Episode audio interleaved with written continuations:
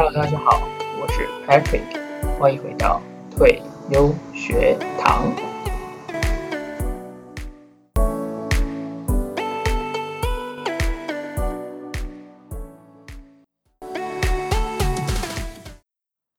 Hello，Hello，欢迎回来。那么今天的主题呢，主要要来讲的是关于一本书，那也是跟我们之前的注意力的主题蛮相关的，叫做《深度数位大扫除》。那这本书呢，是由深度工作力的作者卡尔纽波特写的一本，算是新书吧。那里面内容就谈到了，其实他就是把深度工作力有提到一个专注的那个部分，然后抽出来特别在多描述跟多去解释里面的概念，然后里面有很多大量实作部分。那我当然也会在等一下的内容分享给大家。好的，那么一开始我们先。简单讲一下，等一下会讲的几个东西。一开始我们会先讲概念，大概就是概念的部分。比方说你要怎么样去操作啊？比方说你要去怎么思考？最后会有很多一连串的实作。所以我建议你去拿个笔或是纸，然后把它写下来，这样帮助你未来可以更有机会的去真的实做它。好的，那我们就直接开始今天的内容。那一开始其实作者就很明确的点出。一个问题就是，为什么我们会对这些社交媒体或是这些数位软体、数位装置会上瘾呢？简单来说，就是有两个原因。那第一个原因是间歇性的正向强化，比方说，当你每次无聊的时候把你的手机拿出来，那你看到什么？比方说看到有人给你点个 like，看到 Instagram 上有人给你一个爱心，那么这样的鼓励、这样的增强行为会让你开心，所以它就是一个。正向对你来说就是一个正向的增强、正向的强化，透过这种鼓励的方式来让你觉得哦，我这样做是对的，因此你就会一而再、再而三的想要查看手机，然后你到最后就是导致一个上瘾的状况。那么第二个其实也蛮好理解的，因为其实人类就是一个社交动物嘛，我们大家都知道，所以社交媒体的存在其实是让我们可以更有效率或者说更快的去追求社会认可。所以你为了追求这个社会认可，你就会想要使用手机，那最后这个这个动力就会驱使你最后上瘾，对这些数位装置，然后非常的着迷，然后甚至离不开他们。那么所以一开始作者就很明确的点出了一个很棒的方法去解决这个问题。那这个 idea 呢叫做数位极简主义。OK，那这个主义是什么呢？这个主义其实有里面有三个很重要的条件或者说原则来支持这整件事情的发展。OK，那我们就一件一件事讲。那整个大概念就是你把你的连线的时间放在少数精选的最适合的活动上，就是说我们不要过度的把你的时间全部投在上面，你只要把有需要、有必要、你觉得 OK 的地方放在这个连把这个连线时间放在这些就。精选的活动上，然后这些东西呢会重支持你重视的事情，那同时你也愿意因为做了这个，比方说你愿意因为上了这个网，然后做你现在上网这件事情而放弃其他的事情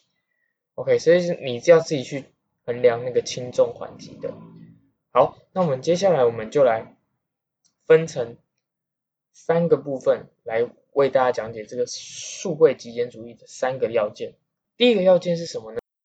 第一个原则就是你要去意识到杂乱的代价其实是非常高昂的。怎么说呢？嗯，简单讲一个，举一个例子，就是现在啊，一个物质的价格其实就是你所付出的时间嘛。无论是你现在付出，或者说你以后会慢慢付出，对吗？所以你可以得知，像嗯，手机它的价值其实就不只有你现在付出。的这些时间赚的钱去买到它以外，你还要花费很多时间在，比方说在使用它，在甚至维修它，所以这些都是一些银背后的隐含成本。那如果你让它没有被好好的被管理的话，你一直被这个手机吸引的话，那其实这个代价是非常高昂的。OK，这是第一个关于数位极简主义的第一个原则。第二个原则就是，既然我们要解决这个杂乱的代价。所以第二个原则就是我们的优化非常的重要，优化就变得非常非常的重要。那么优化是什么意思呢？就是说我们要让它在最有效率的地方出现，因为我们都知道我们的报酬其实是会有边际效应的嘛，就是会到越后面会你增付出越多努力，你的报酬是会哎反而没有增加那么多，那么我们就要抓在那个报酬边界的地方，取得大部分的报酬，享受大部分的福利，但是我们不要再过度的努力，也就是说。当你没有 A P P 的时候，有时候你可以减透过这些减少反射动作行为，那你的使用时间哎变少，但是你的价值其实没有改变哦，因为你只是戒掉了一些会让你杂乱的事情，但是你还是有取得大部分的社交，或是说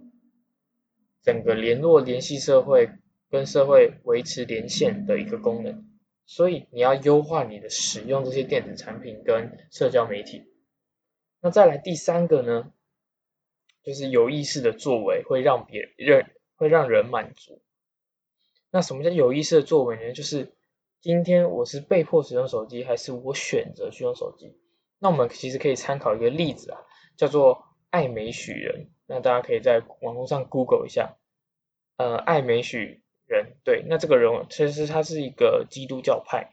那主要是住在美国中部的一区一些一些民族啦。那他们蛮有趣的，就是。他们其实是非常反对一些现代科技的，比方说他们不会使用电力，OK，现在二十一世纪哦，不会使用电力，然后也不会使用汽车，当然他们也没有脚踏车，他们只会有煤气的马吧。那也许有些人就会想说，哎，这样这种人非常的呃 old school，就是太老派了嘛，就是为什么不接受新的科技呢？对，你可以去，甚至可以在维基维基百科上找到一堆哦不同种族、不同地方，他们现在对对某某一些不同科技的使用到底是这样，比方说哦，有一些什么丙烷啊，丙烷能不能用啊？呃，麦秆打包机可以用啊，室内冲水马桶可不可以用？就是这些我们在台湾习以为常的东西，他们都是有在选择的。OK，那所以这个选择就很重要，这个选择就是我们有意识的部分。当我们有意识的选择它，所以它才是对我们来说有价值。所以。那我们讲一下爱美学院他们是怎么去衡量这个科技的？他们呢其实蛮有趣的，他们是会有一个人去尝试这个新科技，然后来做一个评估告报告说，哎，那大家就会看着这个要做评估报告的人说看他执行的怎么样。那比方说，我们今天现在大家都用马车嘛，就是马车，那之后就会有就会哎汽车要不要引进？那就会有一批试车试车试车乖乖。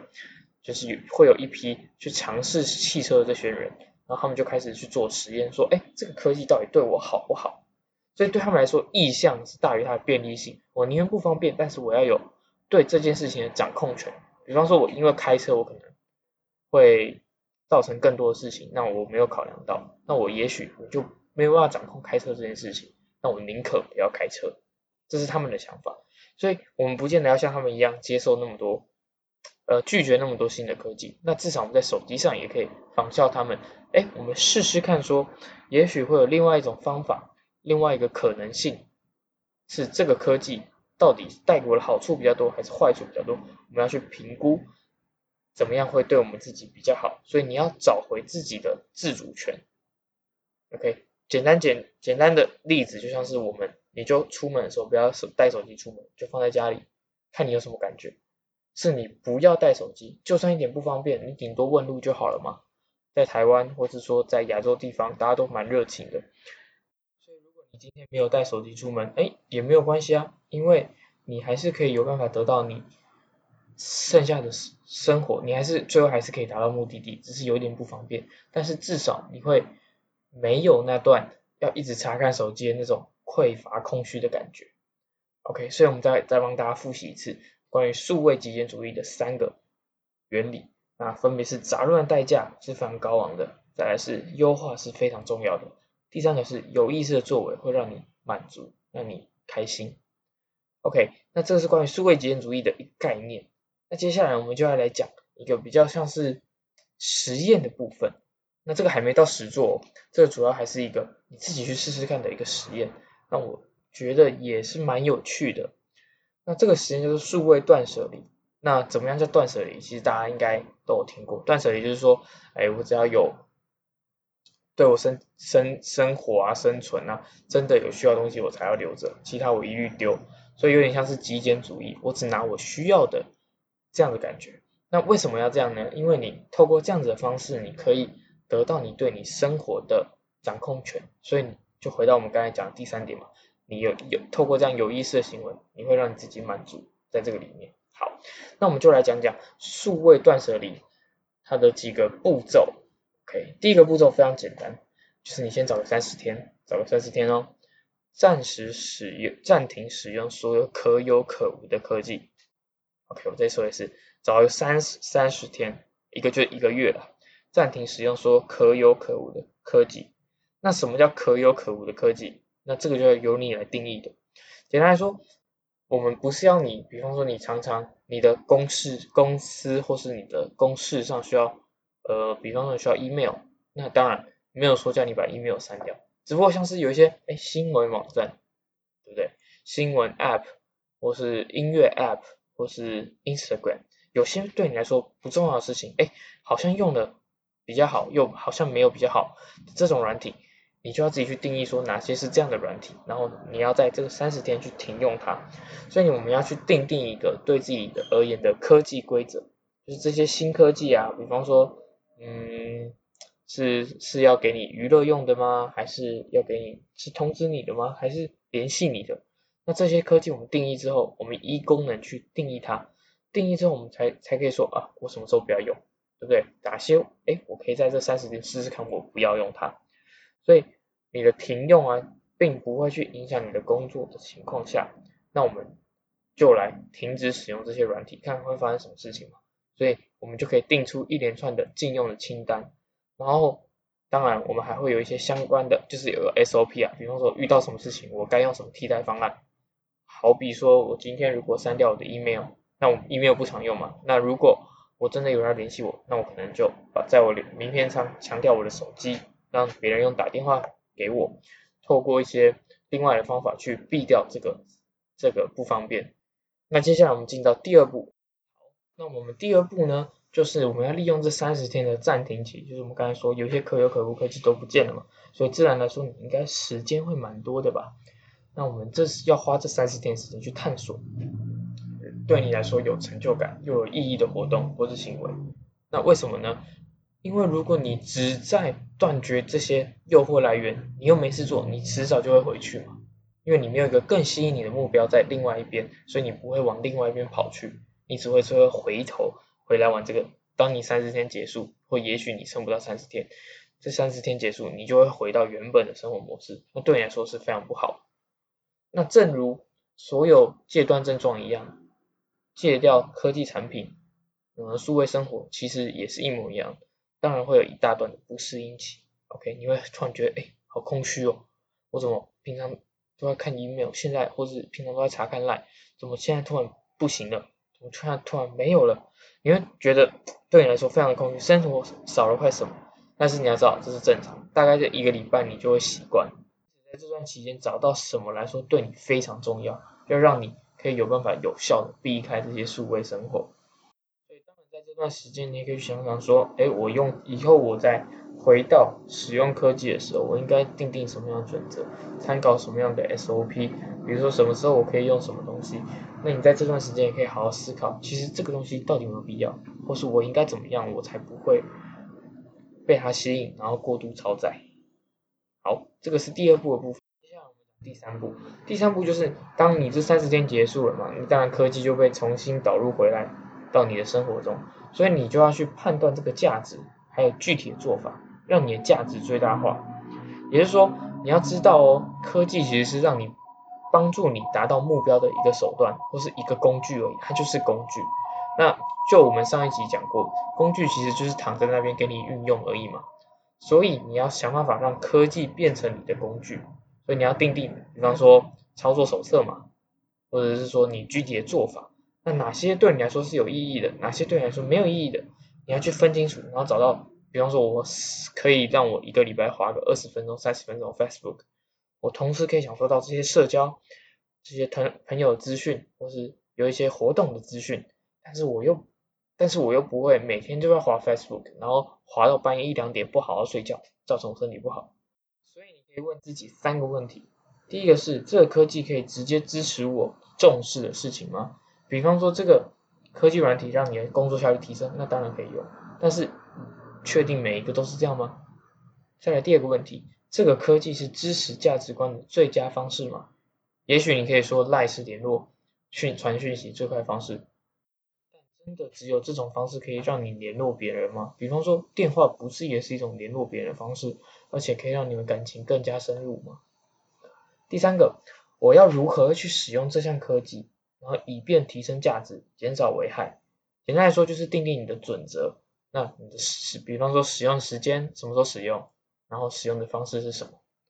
那你定定这些准则之后，你才可以最可能的取得我要的东西，我要的价值，然后避开那些我不要的副作用。这是主要第三步要告诉你的事情。好的，那么以上这前面这包含数位极简主义啊，还有数位断舍离，这都是概念哦，都都是概念，所以大家可以不妨拿笔稍微做个笔记，然后想一下你可以怎么去实践刚才讲的这部分。那有了这些概念之后，我们现在来讲几些一些关于剩下别的还不错的一些小技巧。那主要就是在实作片的部分。那么首先第一个主题呢，我们讲的是独处。那独处这个主题非常有意思哦。以往我们常常会觉得有些人会独处，是不是在搞自闭呀？是不是没朋友啊？只能在家当宅男？我讲的独处不是这个意思，不是叫你不去外面社交，而是当你社交之余，你要留一点时间给自己。对吧？你应该去沉淀啊，反思啊，然后对自做想一些对自己有意义的想法，或者是收集一些你最近的一些灵感，那才能为你人生往下一步前进的时候有更大的动力跟资源，或是让你生活整顿好，然后出发。所以独处其实是一个主观状态，它不是被逼迫你要独处，而是你主动要独处。好，这个要很清楚。我们今天讲的独处。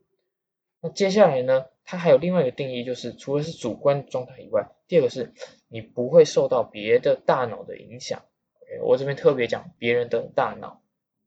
为什么是别人的大脑？比方说你现在在不论是任何社交媒体或者是任何科技，基本上你都会看到别人的影子。比方说别人写的文章、别人发的讯息、别人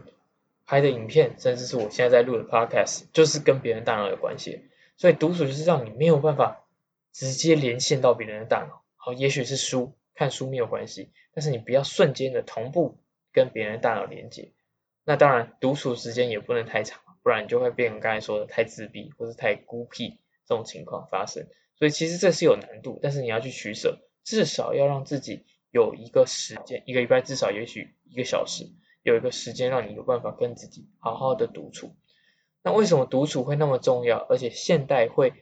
这么的没有办法去实行呢？原因就在于手机那么放在口袋这么轻松，你随时有讯息想你就拿起来查看，这种快速瞄一点眼的这个功能，让你没有办法好好的独处。假设如果你今天没有带手机在路上，或是在任何户外的场合，就是也就是你身边没有手机的情况下，因为手机不会让你快速的查阅讯息，所以你的思绪不会被打断，你会有办法在自己的世界里想好你。自己的规划、自己的想法、整理自己的想法，甚至去跟别人做沟通交流。所以为了让你有时间独处，这边作者推荐了几个方式，来让大家进入独处状态。比方说，第一个叫做把手机放在家里，然后出门，所以你就被逼迫跟你自己独处。可是独处是对你好的嘛？所以透过这样的方式，你就可以重拾那种独处的好处。那再来第二个是，你可以每天多加入一些行程，叫做散步。散步我觉得蛮好玩，因为我们其实前面应该有提到，对于学习力或是对于记忆力来说，或是帮助你的解题来说，你在走路的时候，其实是你的大脑的背景程式会迅速的运作，然后也许就会在这个时候给你突然一个好的解方，然后解决你的所有问题，或是解决你现在很苦恼的问题。所以散步也是一个让你自己独处的。好方式，那当然一样，不要把手机带出门。那么第三个呢？你可以在每周写信给自己，还蛮有趣的吧？现在很少人其实在写信，像我最近在做起来，我就觉得哦，好多字我都不会写，我好惭愧啊。对啊，然后我透过这样的方式，我让自己有一段时间，至少我写一封信，或是我也许不用构思，也许不用列个大纲，但是我写写写，哎，发现一个小时的过，然后我就把我，比方说我这个礼拜的心得，我就整理完了，然后我就对，哦，原来我这礼拜做的这些事，然后我下礼拜该怎么改进，就有了一些方向跟想法。所以我觉得以上这几种方式都是一个让你自己独处的一个好方法。其实我也蛮喜欢独处的时候去看看看书啊，比方说你就在房间里，或者说你在一个你喜欢的地方，或是咖啡厅好了，你就把书带去咖啡厅，然后听那边的音乐，喝个咖啡，手机也不要带出门，你就很享受那个念书的过程。完之后，你就会啊，原来我刚才经历了这些，可是你平常不会有这些时间，因为手机就会马上让你的专注力被吸走。你就没有办法长时间的沉浸在或享受在那个过程里面，所以这是关于独处的第一个部分。那接着我们来讲第二个部分，叫做别暗赞。那为什么叫别暗赞呢？原因是说，其实就有一个实验研究发现，越常使用社交媒体啊，或者说用社交圈交流的人，网络社交圈或者这些科技交流人，其实啊，他们的社交的造成的痛苦、孤独。其实是比较严重的，那原因是说，其实人们就是一个社交动物嘛，对吗？所以我们会想要社交，去想要做很多关于社交的事情，这都 OK。然后科技呢，就帮助了我们，让我们让社交变得更省力。比方说，你只要在朋友照片上按赞，你就可以交朋友发生什么事，甚至留个言就可以跟他对话，不像以前你要特地登门拜访，或者甚至你还要按按键或者转那个键盘转很久。然后才能打到别人家里面。这边原因呢，其实就是因为暗赞它的给的资讯实在太少，所以你变成是明明是一个很好的朋友，你平常应该要是一个很紧密或是很强的连接才对，但是你透过这个赞，它其实只有传达了一个非常弱、非常弱的连接，因为其实就只是一个讯号、一则通知而已。所以透因为这样的弱连接会让你非常产生非常大的社交逆差，你你觉得你付出了很多真心。但是你对这段关系却没有任何的帮助，所以你会产生一些社交的孤独感还有痛苦。那解决这个的方式其实就是你要把现在这些连线降级。怎么说叫做降级呢？因为我们都知道社交的这件事情不会是靠这么简单的一跟零的电子讯号就可以达成的，所以我们希望我们的社交是回到原始的那种强度，才会满足我们的社交的脑。也就是说，我们要透过，比方说我们安排或是我们设定一个对话，来让自己得到的社交资讯够多，而不是只是像暗赞这样的弱连接。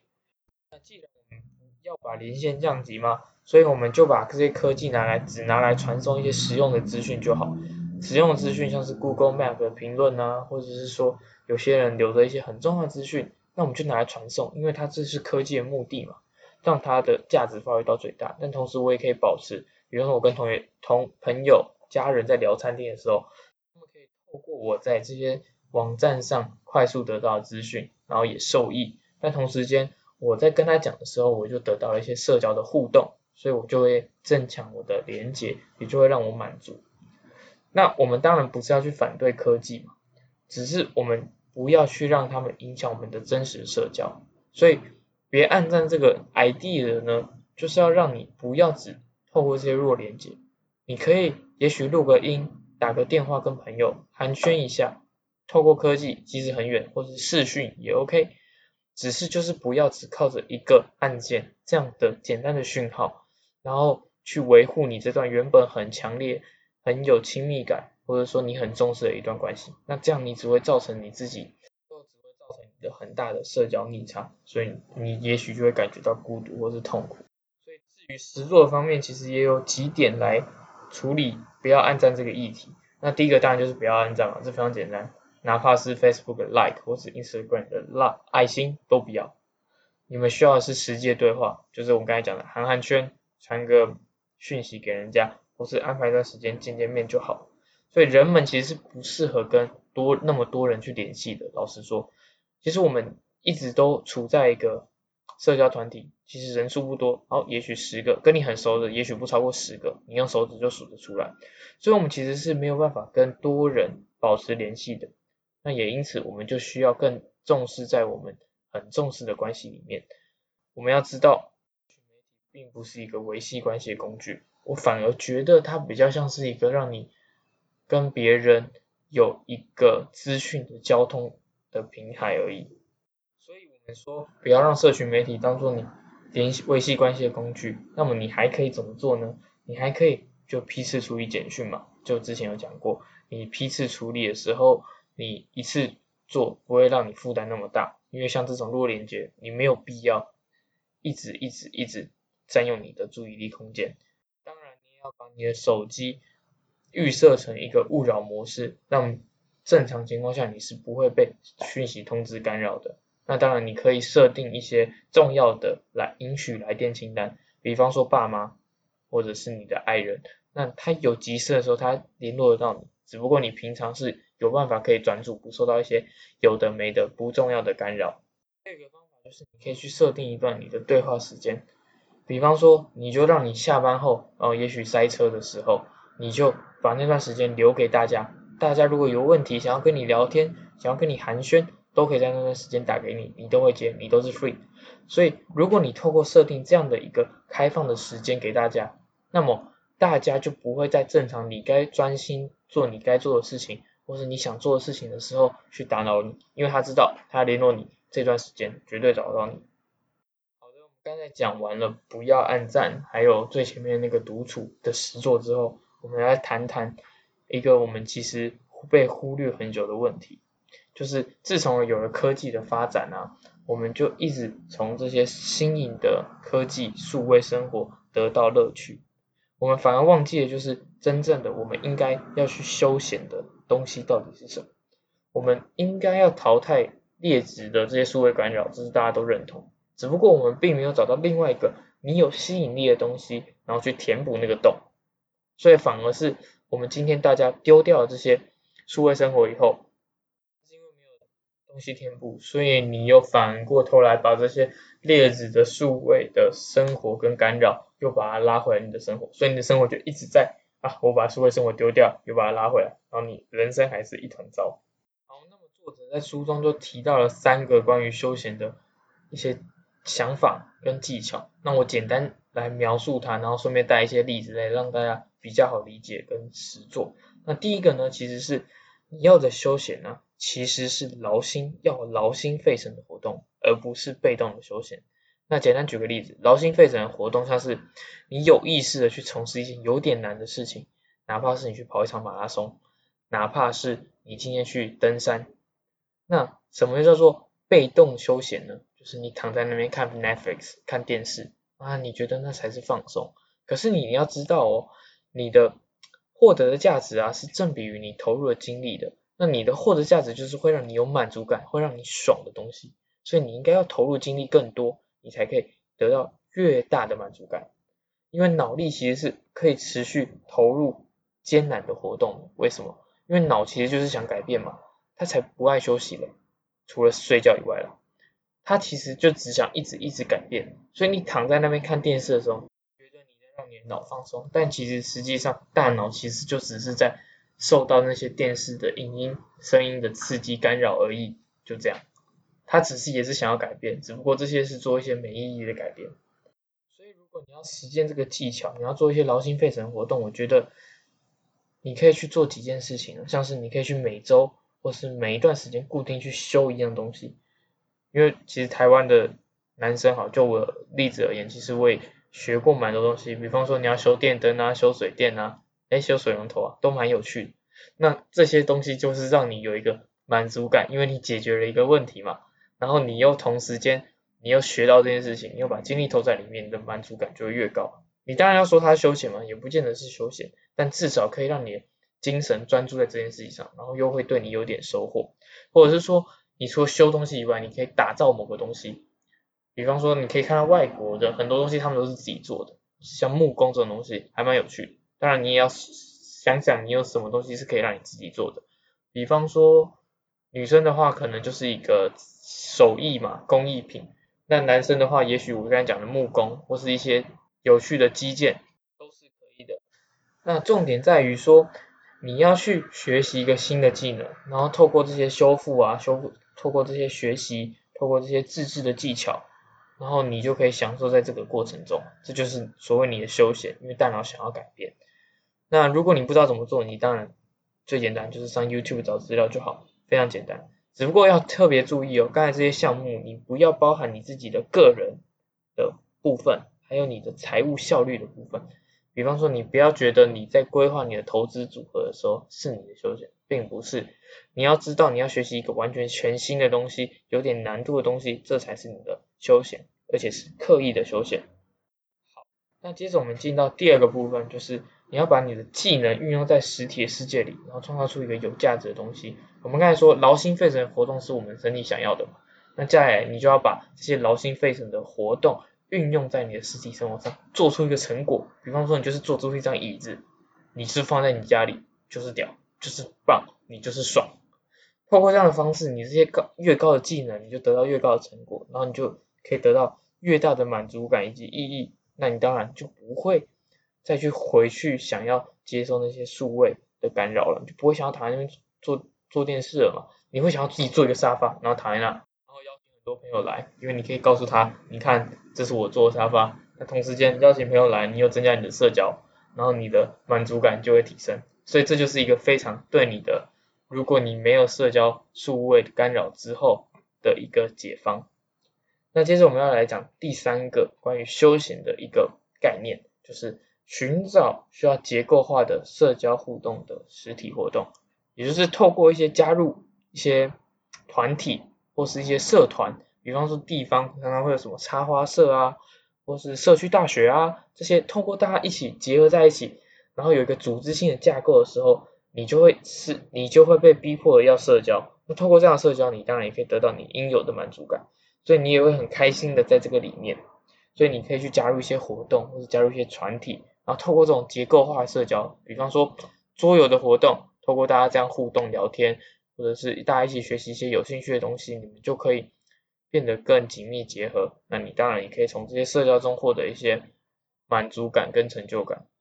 讲完这些休闲活动啊，也许大家会想说，哎，是不是我完全不要用这些科技比较好呢？其实作者就该带给我们一个概念，就是新科技啊，其实你只要小心的、谨慎的使用，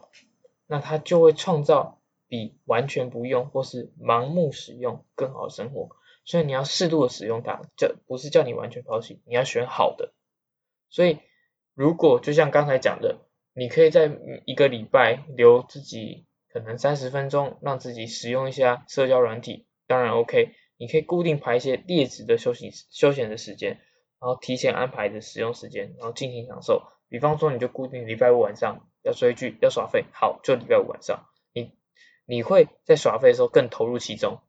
因为你知道你只有这段时间可以耍废，而且你可以在除了礼拜五晚上的其他时间都很专心的做事，因为你知道我要其他时间做好事，我礼拜五晚上才可以耍废。